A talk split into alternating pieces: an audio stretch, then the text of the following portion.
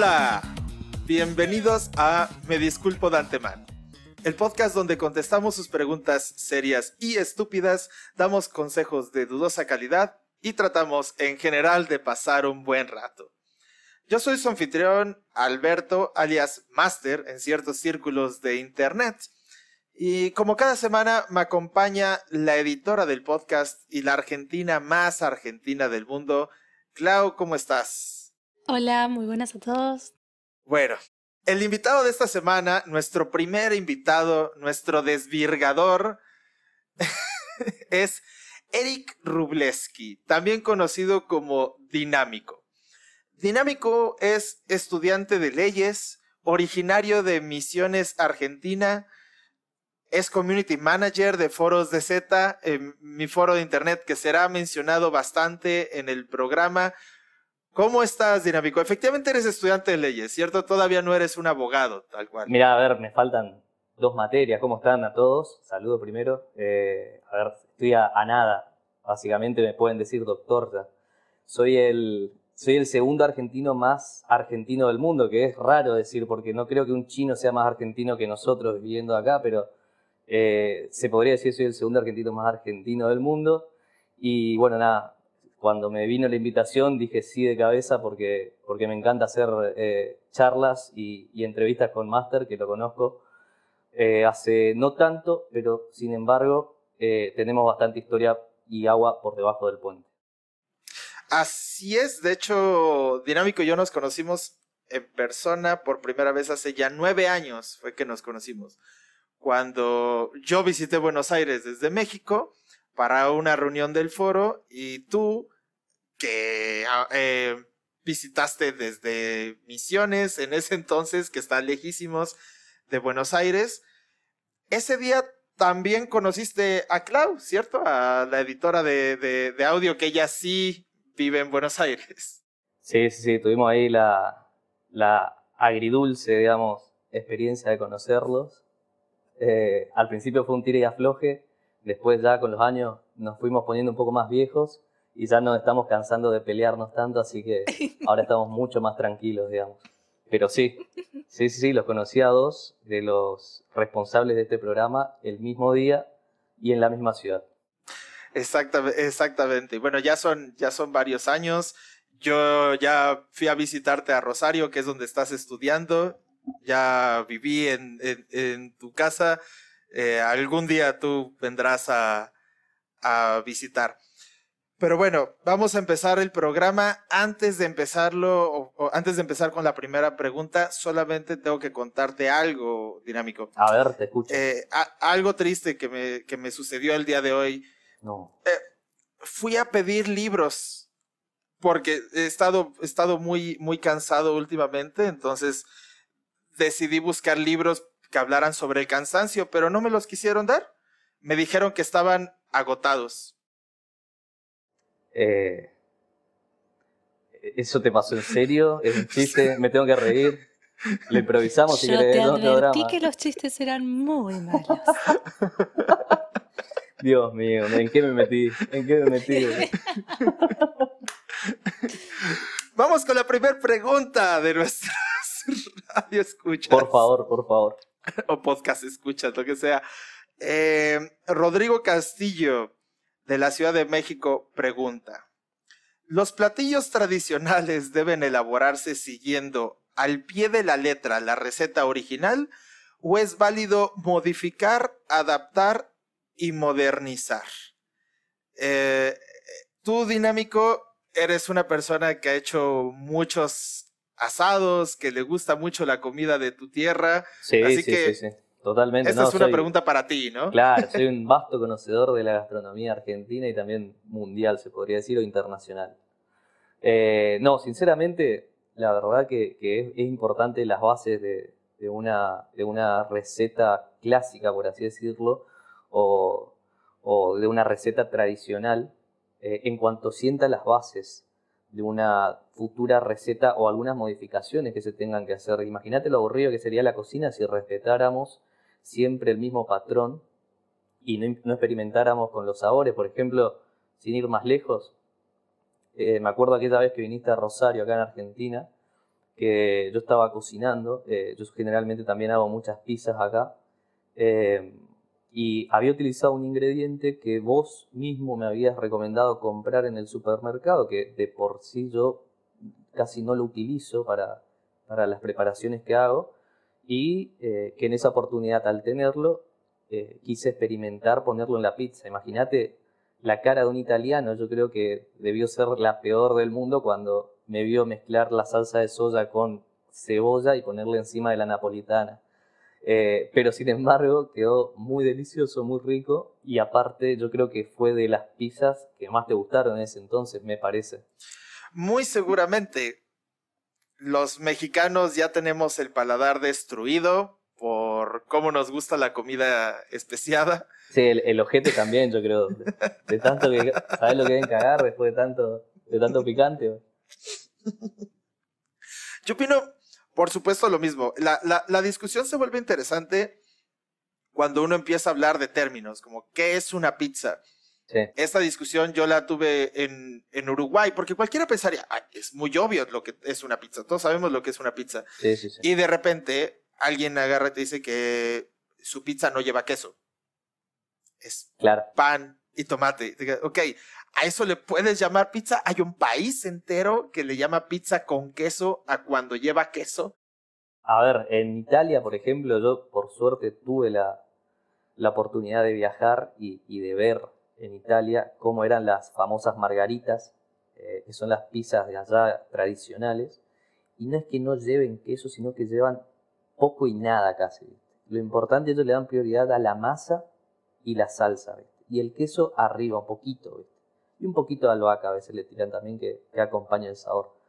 Pero es como vos decís, la, la receta base se fue globalizando y cada país hizo también su aporte en cuanto a su cultura gastronómica y, bueno, y fue, fue quedando y fue evolucionando de esa manera. Imagínate que nosotros acá en Argentina comemos, comemos el, el, el, matambre a la pizza, que es una, una capa de carne muy fina ¿me entendés? Y arriba le ponemos salsa de tomate y queso y incorporamos ese concepto de pizza que teníamos al asado, que de por sí ya es bastante tradicional de acá. El asado de cabrito, ¿recuerdas que una vez me mostraste? Sí, sí, sí, del campo. Ay, ajá, el asado, el asado en cruz. Sí, sí, sí.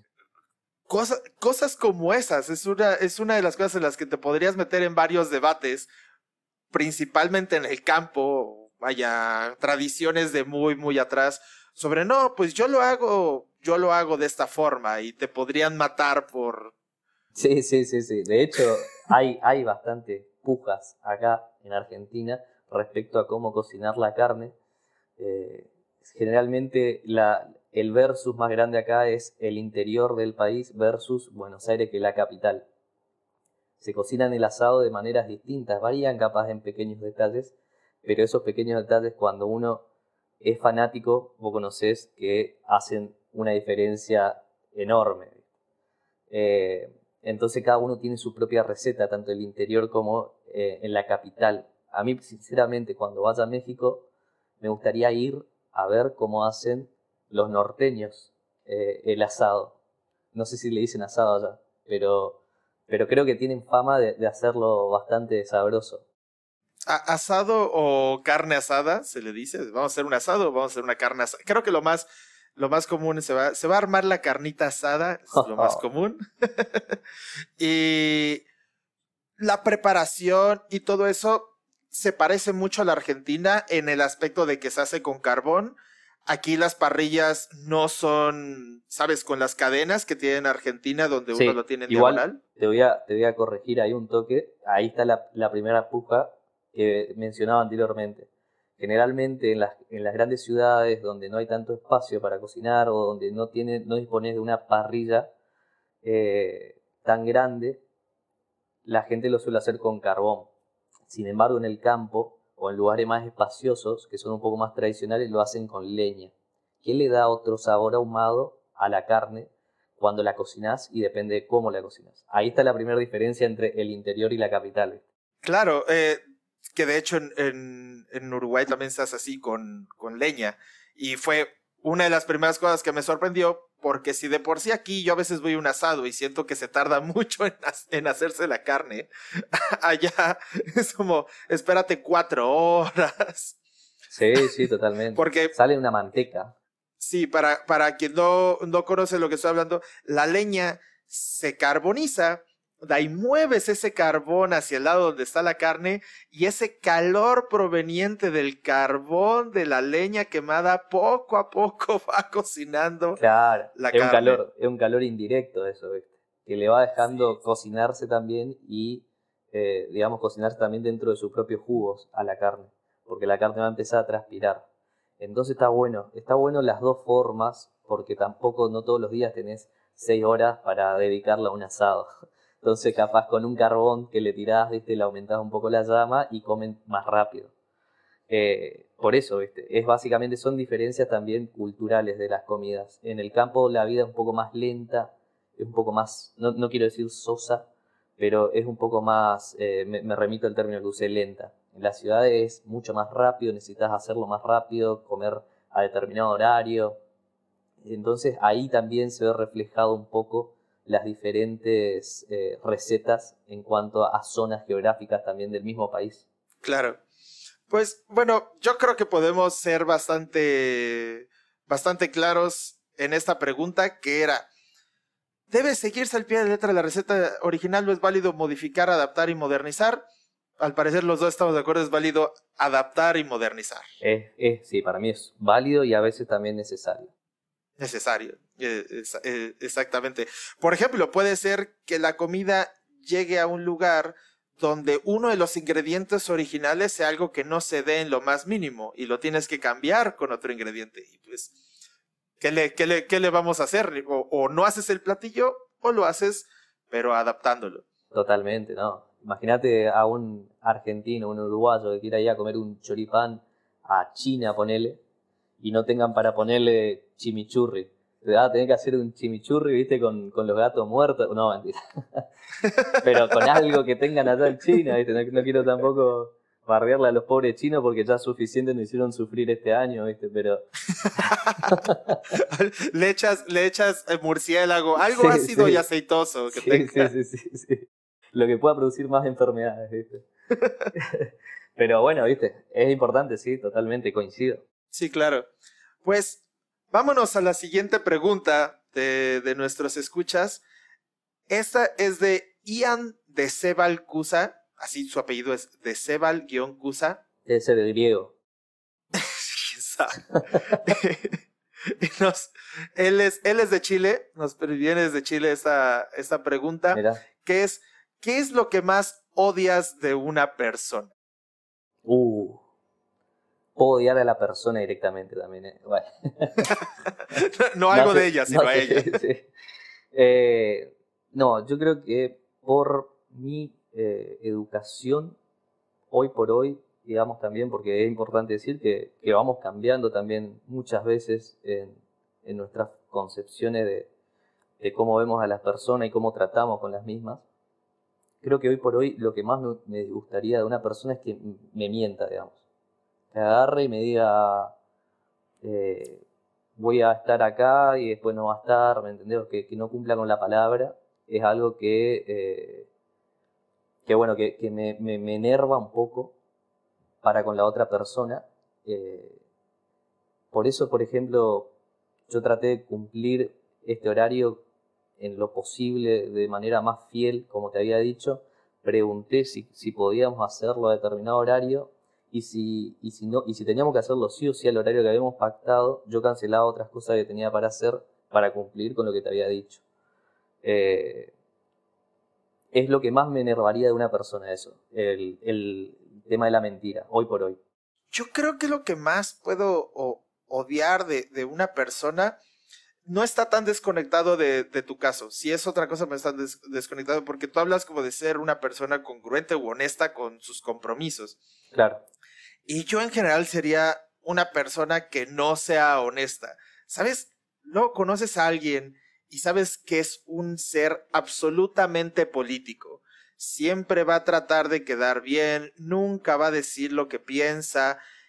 esa gente me despierta algo, algo. O sea, mira, puede ser alguien que opina muy diferente de mí, pero si es honesto con sus ideas, me da más confianza que alguien que noto que casualmente está coincidiendo conmigo, pero no le puedo creer ni una palabra de lo que está diciendo. No, yo, coincido totalmente en eso. Prefiero mil veces discutir con alguien que no esté de acuerdo conmigo, que, que me diga la posta, eh, que no me diga algo por temor a caerme mal, a caerme pesado, pero hago una salvedad en eso también.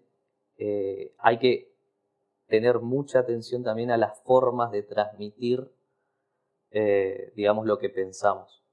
Muchas veces cuando se entra en una discusión a veces delicada, eh, uno dice o se deslinda también un poco de, de, la parte humana y dice, bueno, yo te dije todo porque soy honesto y, soy así transparente.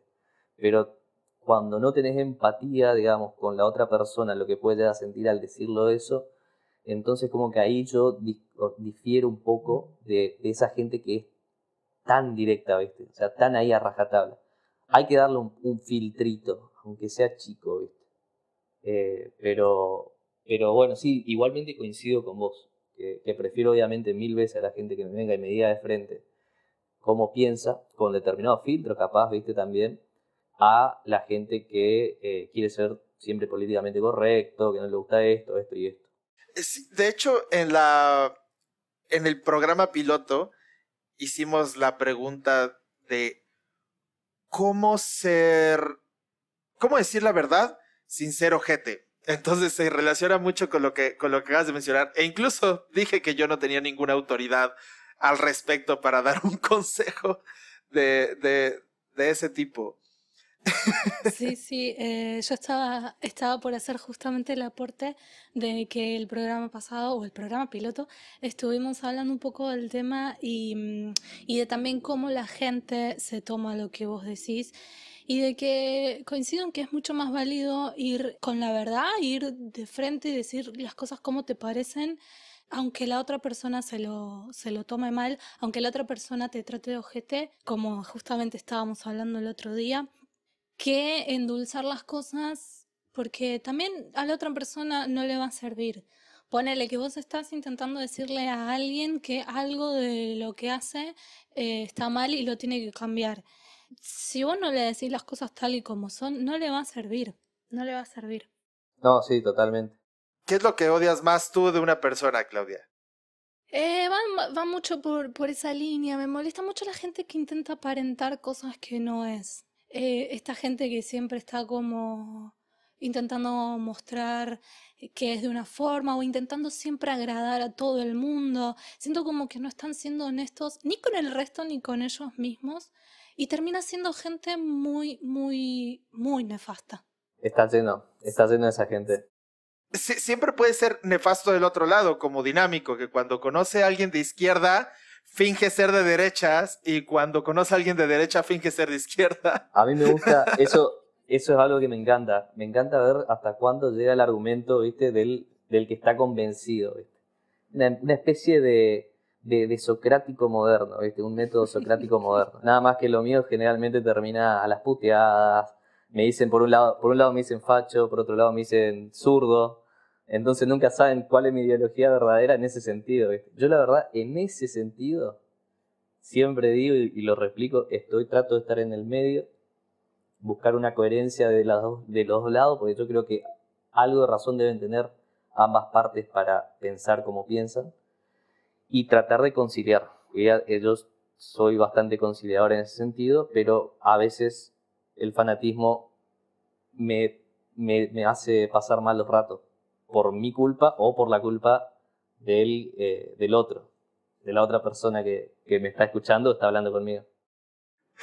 Sí, por ejemplo, yo, yo, que soy, yo que soy liberal es muy común que le diga a Dinámico, maldito conservador de mierda. Claro, claro, claro. Ponele que, alguien que sea de, de, de, izquierda me va a decir, vos sos un facho, porque no pensás en los pobres, qué sé yo. Entonces, como que ahí, viste, cuando empieza en ese terreno la charla ya es inremable. Ya la, ya la perdimos a la charla, ¿viste? ya se va a hacer en insulto y vamos a terminar, yo me voy a terminar riendo seguramente y, diciendo esto que estoy diciendo y la otra persona va a terminar diciendo vos sos un tibio. Sí, sí, porque no eres igual de, extremista que yo. Entiendo incluso la, la tentación. Yo también la vivo. O sea, cuando, cuando notas que presionaste una herida, un punto sensible de alguien, pero no sensible como de, o sea, no de hablas de la muerte y a la persona se le murió su papá, ¿no? O sea, no en ese aspecto, sino algo irracional, algo completa, algo en lo que la persona está siendo irracional. Sí, sí, sí. La, la, inercia, en lugar de llevarte a, ah, voy a calmarme para que la persona no se enoje, la inercia es de, ah. Te presiona, sí, sí. A veces querés apretar un poquito más para ver si sangra un poquito, Pero, pero bueno, ¿viste? Eso es lo que tenemos también. Y básicamente también eh, a nosotros, digamos, los estudiantes de leyes, a veces nos, nos sirve eso. Entrar en conflicto y tratar de, de defender una parte aunque no, no pienses igual, ¿viste? Eso básicamente también tiene que ver con, con la profesión al fin y al cabo.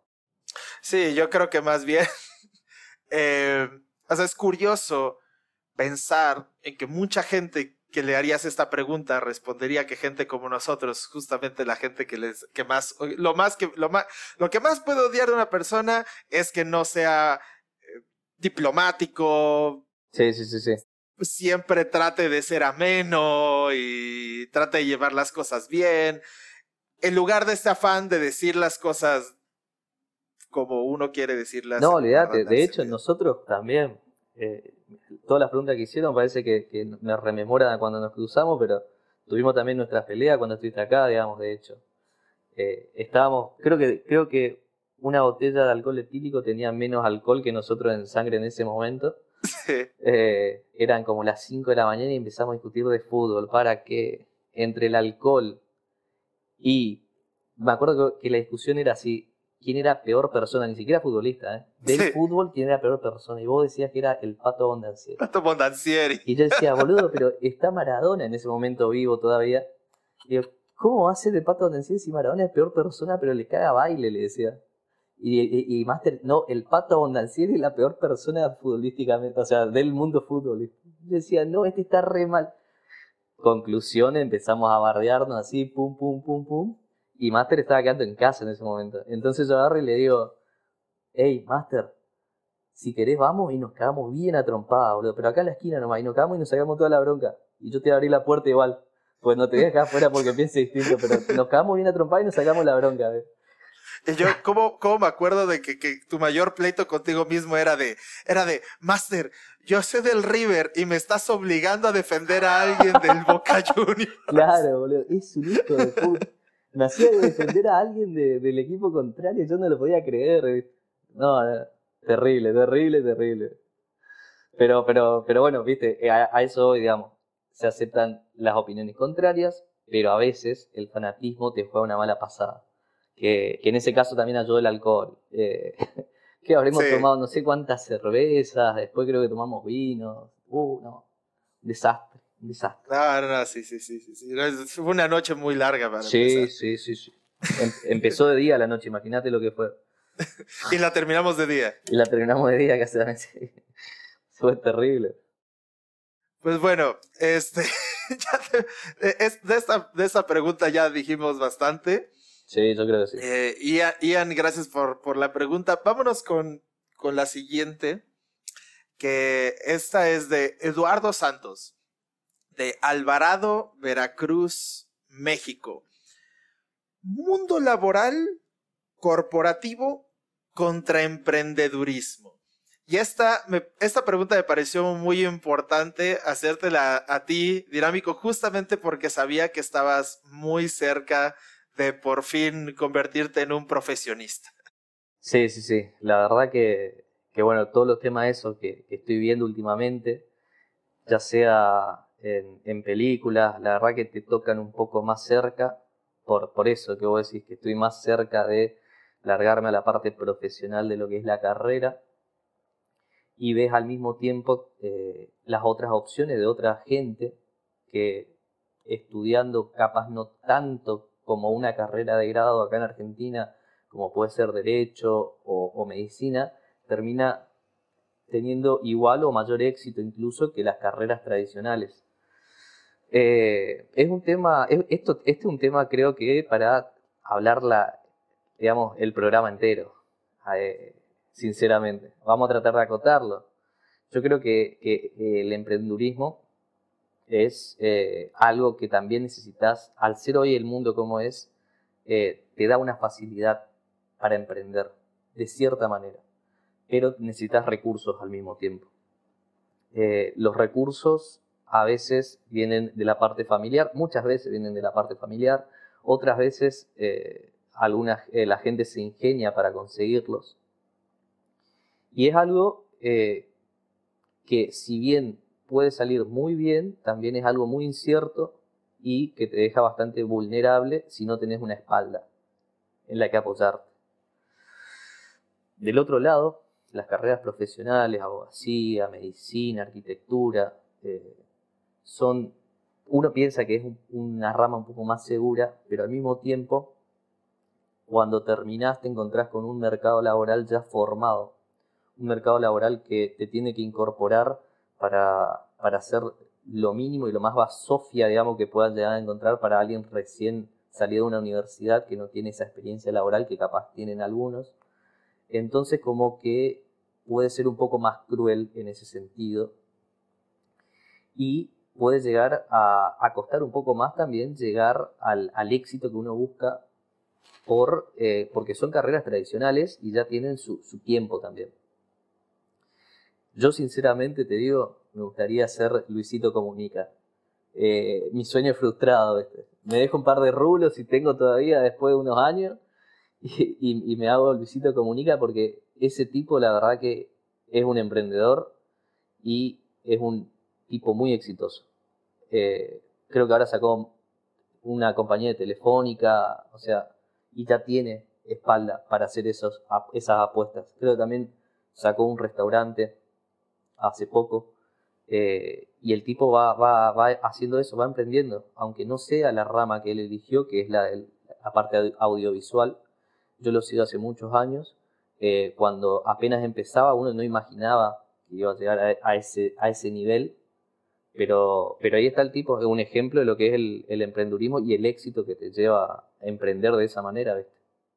Yo, el, el comentario que usualmente tengo al respecto es que el emprendedurismo desgraciadamente se romantiza mucho. Sí. Eres tu propio jefe y tú tomas tus decisiones y tú trabajas por tus propios sueños. Es la, la frase que más me caga los huevos, pero me caga los huevos, es si no trabajas por tus sueños, vas a trabajar por los sueños de alguien más. Ah. y yo, le digo, ¿y qué? Y si el otro me paga, bien chingón por trabajar por sus sueños, déjame trabajar por trabajo todos los sueños, claro. Todos los sueños que quiera. La pesadilla también. Y es más, en casos así, con más dinero podés hacer más sueños tuyos realidad. Claro, totalmente ahí tenés espalda otra vez para emprender si querés emprender. Hacete, hacete capital trabajando un, par de años por el sueño de otro y después laburar por tus sueños. No te va a venir todo arriba, claro. Aparte que tus sueños no necesariamente va a ser algo que te deje dinero, como, no sé, si yo tenía la idea de hacer un podcast donde me pongo a discutir preguntas pendejas con, con, con amigos, no espero que este podcast me dé dinero, pero necesito dinero para hacer este podcast. Trabajando por los sueños de alguien más que me vale madres. O sea. Y, y es ahí donde se romantiza mucho. Porque además lo de no tienes ningún jefe, quiere decir que todo sale de ti. Y, no por eso estoy diciendo que el mundo laboral sea mejor necesariamente que el emprendedurismo, pero sí me gustaría que la gente que emprende sepa que uno, no va a trabajar ocho horas al día, va a trabajar mucho más. Mucho, mucho más. Eh, que, que, eso, es, eso es lo bueno del mundo laboral corporativo. Trabajas ocho horas al día, tal vez más por lo que sea, pero no como un emprendedor. Un emprendedor va a trabajar de lunes a domingo, 16 horas, va a trabajar, va a estarle chingue y chingue durante 10, 15, 20 años. Yo creo que emprender viene muy bien si tú sabes que vas a tener hijos y que los vas a querer mucho y quieres dejarles algo a ellos. Pero cuando uno ve las grandes cadenas de restaurantes y su historia o de cualquier otra gran cadena, casi siempre fue el hijo el que terminó disfrutando y el papá trabajó todos los días de su vida, desde sus 30 hasta sus hasta que se murió, y no llegó a disfrutar realmente los frutos de, de, su labor. Como tú dices, hay casos como este, Luisito Comunica, eh, Chumel Torres es mi sueño, o sea, a mí me, a mí me encantaría... A, Chumel, a Chumel lo sigo también, sí. Sí, o sea, Chumel basó su sueño en donde yo también tengo mi sueño. Lo basó en Jon Stewart, en Stephen Colbert, en John Oliver. Esta gente que decidió hacer noticias con comedia, ese, ese siempre ha sido, ha sido mi sueño. Entonces, qué chingón que ese güey le funcionó. Eso sí, al güey le tardó como tres años en pegarle. Y esos tres años el tipo estuvo trabajando. Eh, encima creo que el chabón eh, es ingeniero, me parece. Es ingeniero. O sea, imagínate el nivel, o sea, ahí tenés también el tipo, porque ingeniería ya de por sí a uno cuando decís la palabra ya te asusta porque decís, oh, ingeniería, la puta madre, tenés que estar estudiando como un negro, ¿viste?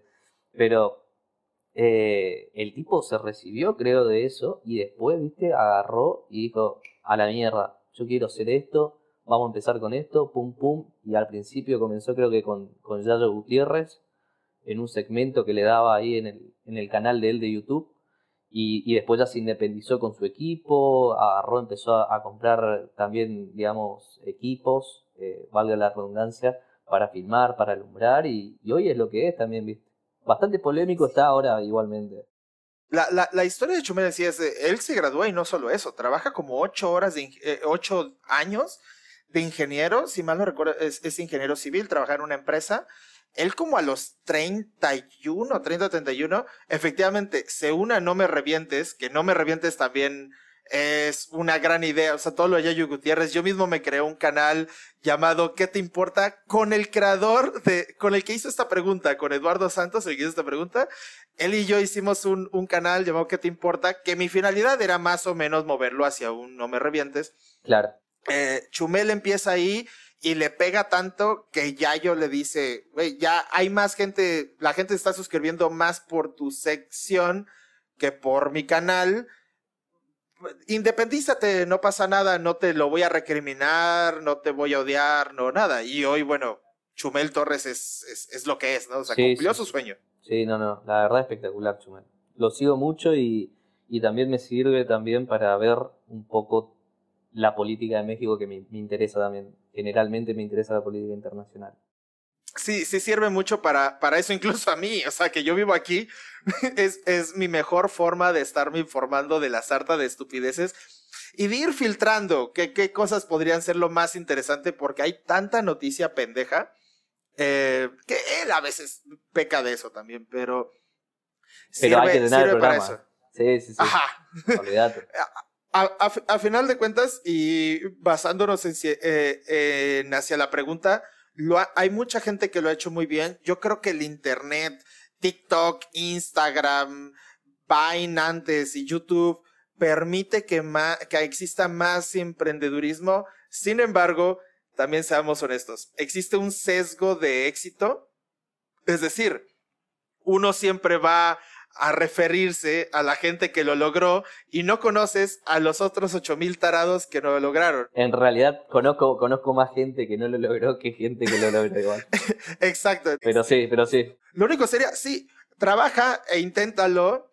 Nada más no renuncies a tu trabajo, vendas tu coche y todas tus pertenencias porque quieres ser Chumel Torres o Luisito Comunica. Olvidate, olvidate. Hay que tener en cuenta hay que tener en cuenta también de que hay un componente esencial para tener éxito que es tener el talento necesario. Y como vos mencionabas antes, eh, se está romantizando mucho el tema. Y es muy común que todo el mundo te diga, si vos vas por tus sueños, lo vas a poder lograr. Y es como, ok, o sea, sí, pero no es tan así.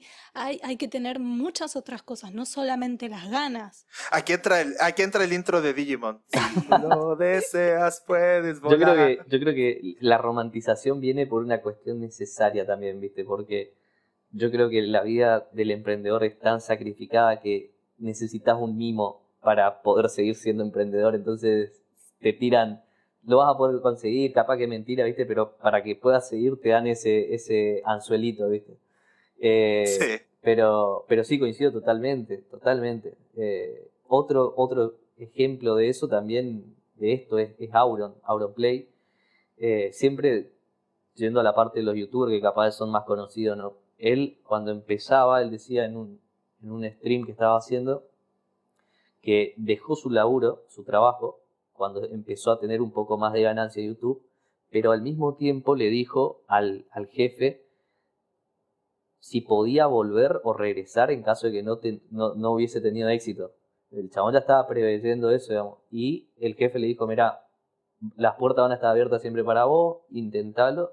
Eh, muy bien de parte del jefe en ese sentido, pero para que vos veas que el tipo estaba pisando la tierra. O sea, el tipo dijo, bueno, quiero hacer esto, pero también está la realidad. Me puedo cagar de hambre y estoy renunciando a lo que me da de comer hoy por hoy.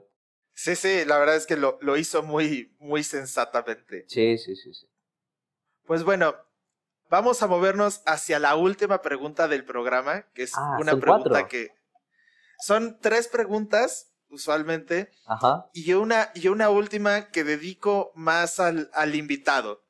Y, y, esta vez no tiene nada que ver con la pregunta que te había platicado. Decidir en completamente otra dirección.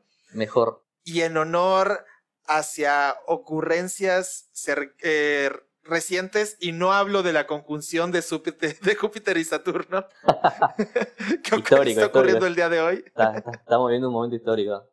Está, un momento, un momento histórico con la conjunción de Júpiter y Saturno. Y el programa. Y el programa, por supuesto, el inicio del programa. Pero más que eso, quiero preguntarte, Dinámico, aprovechando que tengo un argentino de invitado. A ver. ¿Te marcó Diego Maradona? Excelente pregunta. Eh, este, ¿Este programa tiene una segunda parte o lo tengo que decir ahora en ocho minutos? lo tienes que decir ahora en cinco de preferencia. Eh, mira, marcó a la sociedad, no, no a mí. Eh, yo admiro que el tipo haya venido desde abajo, desde nada, era un pibe de una villa y pateando una pelota para que vos veas lo que logró estar en lo más alto, no solo de, Argentina, del mundo. Italia eh, termina nombrando allá en Nápoles su estadio, cambiar el nombre de un santo por el de Diego Maradona. Eh, retrotraigo mi vida cuando llegué a, Italia allá eh, por el 2018, estuve en Nápoles, las calles pintadas con figuras de él, los hoteles o, hosteles en realidad en los que estábamos nosotros, eh, habían fotos de él, imanes, era un merchandising increíble. El tipo hizo una revolución cultural, sinceramente, porque metió un gol en un contexto histórico, jodido y diplomático, de parte entre Argentina e, e Inglaterra, y aparte en una Copa del Mundo dos, dos goles históricos, perdón. Uno con la mano, que todos dicen, es trampa, ¿cómo pueden festejar eso? Sí, bueno, pero es un desahogue del pueblo argentino robarle en un partido de fútbol a gente que, contrariando un montón de legislación internacional eh, y que todavía se niega a negociar eh, los tratados con el tema de Malvinas, eh, fueron a perder ese partido y después de ese gol viene el gol histórico en el que termina dribleando a un montón de ingleses. Después el chabón sí es una cagada, que yo te lo decía al principio del programa, discutíamos quién era la peor persona, yo te decía Maradona. Eh, obviamente, pero el tipo, yo admiro lo que puedo admirar del chabón. Hago esa diferencia, hago esa separación. Yo admiro que el tipo fue un ícono eh, y que le sirvió a mucha gente a veces también para tener en ese momento de la historia argentina, que yo también repito, no la viví, un desahogue, una alegría, un llantito, una lagrimita de decir, miren, no somos Argentina, perdimos tierra, pero también podemos ganar. Entonces, yo creo que es por eso pasa el tema del, del, Diego, más que nada, ¿viste? No por una cuestión tan, tan subjetiva. Y al mismo tiempo, y con esto eh, te paso la palabra, el mismo recuerdo capaz de ese partido rememoran o traen recuerdos capaz a, mucha gente de familiares, eh, que conmueve generalmente y no es precisamente al Diego al que se lo llora, sino a veces también se llora a la gente que compartiste viéndolo al Diego, que capaz no está. Entonces yo creo que esa es la importancia o el resumen de lo que yo podría decirte hoy por hoy de, de Maradona. Y tú, Claudia, que también eres argentina, por favor dime, ¿cómo te marcó Diego Maradona? bueno, eh, a ver, yo soy una persona que no le llama la atención, pero en lo más mínimo el fútbol. O sea, no veo fútbol ni siquiera en los mundiales. Sé que mucha gente suele no mirar el fútbol, pero cuando es mundial es como, ay, sí, lo veo. No es mi caso. Por tanto, sinceramente la figura de Maradona no me impactó en lo más mínimo. Me da total y completamente igual. Pero estoy un poco con lo que dice Dinámico en cuanto al impacto social que tuvo. Em, entiendo que desde la parte deportiva puede ser un ejemplo y una inspiración para mucha gente, em, pero desde la parte, digamos, personal. Em, También es un ejemplo, pero de lo que no tenés que hacer. Sí, claro. es un ejemplo de para, bien y para mal.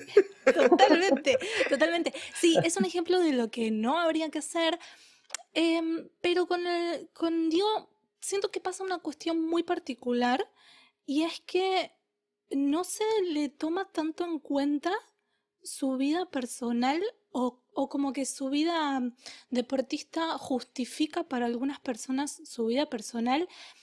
Em, y yo siempre soy de, la política de que hay que separar al artista de la persona.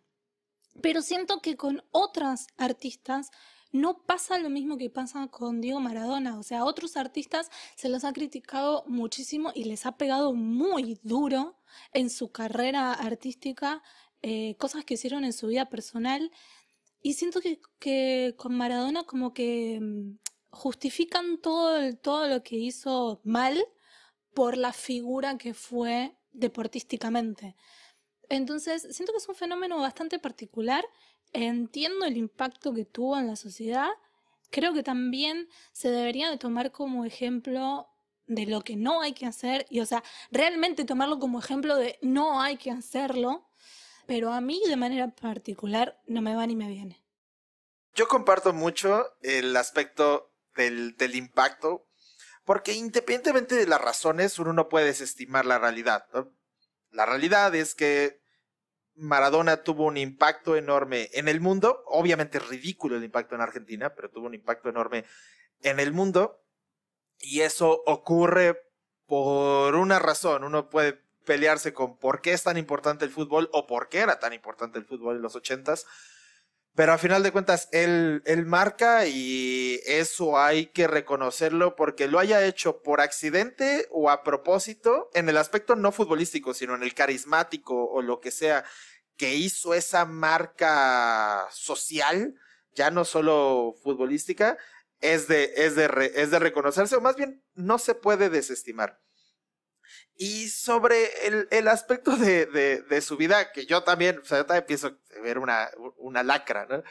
Me, un, un cuate puso en Twitter, a, Maradona hay que juzgarlo por lo que hizo con la pelota y, na, y juzgarlo por cualquier, o medirle cualquier otra cosa es tema personal. Y, yo agarro y le contesto, lo que sabe cada quien, esto también lo hizo con una pelota y es el video en el que le mete el gol al niño sin piernas. Sí. Ese, igualmente, ese está, está fuera de contexto. Eh, el, el, vos fíjate que en ese niño es genial igual, porque fíjate lo que, volvemos a lo que decíamos hoy, la autenticidad del Diego para celebrarle un gol, aunque no tenga pierna al otro, ¿me entendés? Pero como dijimos hoy, hay filtros también en ese momento. Tendría que haberlo. Pero se lo saca de contexto ese video, es genial porque es gracioso y sirvió para el meme. Pero el verdadero video, el, el pibe quería conocer a Diego que dice I wish to meet Diego Maradona y abajo de subtítulo le ponen atajarle un penal a Diego Maradona. Y ah, dale, no seas malo. Y le cumplió el, sueño al pibe. Después se lo festejó al gol, pero porque el Diego es, así, ¿viste? un hijo de perra, pero bueno. es que exacto, o sea, cortas el video de solo el que mete el gol y festeja. Sí, sí, sí, Out of context Maradona. Pero como dices, todo eso es parte de la personalidad. El tipo era un personaje. Era un personaje. Era un personaje. Y vivió su vida siendo. Como él, sí. Siendo ese personaje. Totalmente, total. Bueno, es, es hora de irnos. ¿Ya? Es hora de detener, de ese podcast, así es. No, no puede ser. Ah. Tienes que hacerlo más largo y invitarme otra vez, boludo. De que vas a estar invitado de nuevo, vas a estar invitado de, de, nuevo. Eso, eso, Bien ahí. Eso, eso, sin, eso sin duda. Por ahora, vamos hacia el, hacia el final del podcast, que primero es decirle a la gente que por favor deje, deje sus preguntas. Por, por ahora en lo que creo las redes sociales de, de Me Disculpo de antemano, pueden, pueden hacerlo al correo me disculpo de antemano gmail.com. Pueden hacerlo a cualquiera de mis redes sociales, que en Instagram o en Twitter estoy como arroba Master Blizzard. Y bueno, Dinámico, a ti, ¿qué onda? ¿Tus redes sociales? ¿Algo que quieras promocionar o promocionarte? No, la verdad que si me quieren seguir, ya dijiste mi nombre y apellido hoy, es la misma cosa para el Instagram, Eric con CK, Rubleski con K al final y la I latina. Y, y, en Facebook no, porque en Facebook publico memes, boludeces, no se estarían, no estarían, digamos, consumiendo tanto tampoco algo, un contenido muy, muy grosso. Mira que yo soy gran fan de tus memes, ¿eh? Sí, sí, sí, sí, sí ni me hablé, pues estoy todos los días ahí compartiendo las boludeces. Quiero, quiero compartir, sí, las redes del foro. Eh, que, que, bueno, si querés Master las podés decir vos, que, que vos sos el, el, gran amo y señor, pero, pero me interesaría que... que, que pero el que más se encarga eres tú. no, sí, sí, lo, lo llevamos ahí con, con, Artemis también mano a mano y ahora con Pine. Así que nada, promocionar. Con, Mati, eh, otro argentino. Sí, sí. Eh, promocionar esa, esa parte. Ajá, foros DZ, o sea, foros, una D, una Z, guion bajo oficial en Instagram. Y pueden buscar la página en Facebook y pueden buscar la cuenta en Twitter también. El mismo nombre, así que no van a tener dificultades tampoco en, en encontrarla para que ahí nos vean compartir, compartir memes y cualquier algunas cosas polémicas, algunas cosas polémicas que ya me, censuraron, porque por eso no me está gustando tanto Facebook tampoco. No puedes poner nada de feministas. No, son a veces un poco un humor negro que, que bueno, que no a mucha gente le gusta, pero bueno, eh, a veces es lo que me causa gracia y sin pensarlo mucho lo comparto. Y es lo que termina, lo que termina compartiéndose más, como, ok, somos un foro principalmente friki, entonces cosas de anime y videojuegos deberían de ser lo más, pero cuando pasó lo de Maradona, la verdad es que los dos memes que compartí explotaron. Fueron lo que más se compartió, no, no, olvidate. Es que era, imagínate lo que influyó el tipo que hasta en la página de Facebook del foro. De un foro friki. ah, déjame hinchar la ola. Gracias a Dios está muerto, pobre. Pues ya estaba, estaba cansado hasta él, me parece. les, les agradezco muchísimo por habernos escuchado, a todos nuestros escuchas. Eh, Clau, unas palabras finales. Muchas gracias, Dina, también por haber eh, inaugurado el podcast oficialmente. Gracias a ustedes. Gracias a todos los que nos están escuchando. Y bueno, nada, nos andamos acá oyendo. Y Dinámico, muchas gracias por habernos acompañado. Últimas palabras. Eh, sí, eh, si vienen a Argentina, tomen Fernet. Fernet con coca. Fernet con coca, obvio. Eh, con, Coca-Cola, no como Maradona. No, no, no, no, claro, no van a mezclar las dos. No, no mezclen eso. Ya dijimos que era el ejemplo de lo que no se tiene que hacer, así que. Exactamente. Y recuerden, la perfección no existe. Eres hermoso como eres, cobarde. Con tus imperfecciones lograrás lo que quieras. Te lo juro por Dieguito Maradona. Gracias por todo.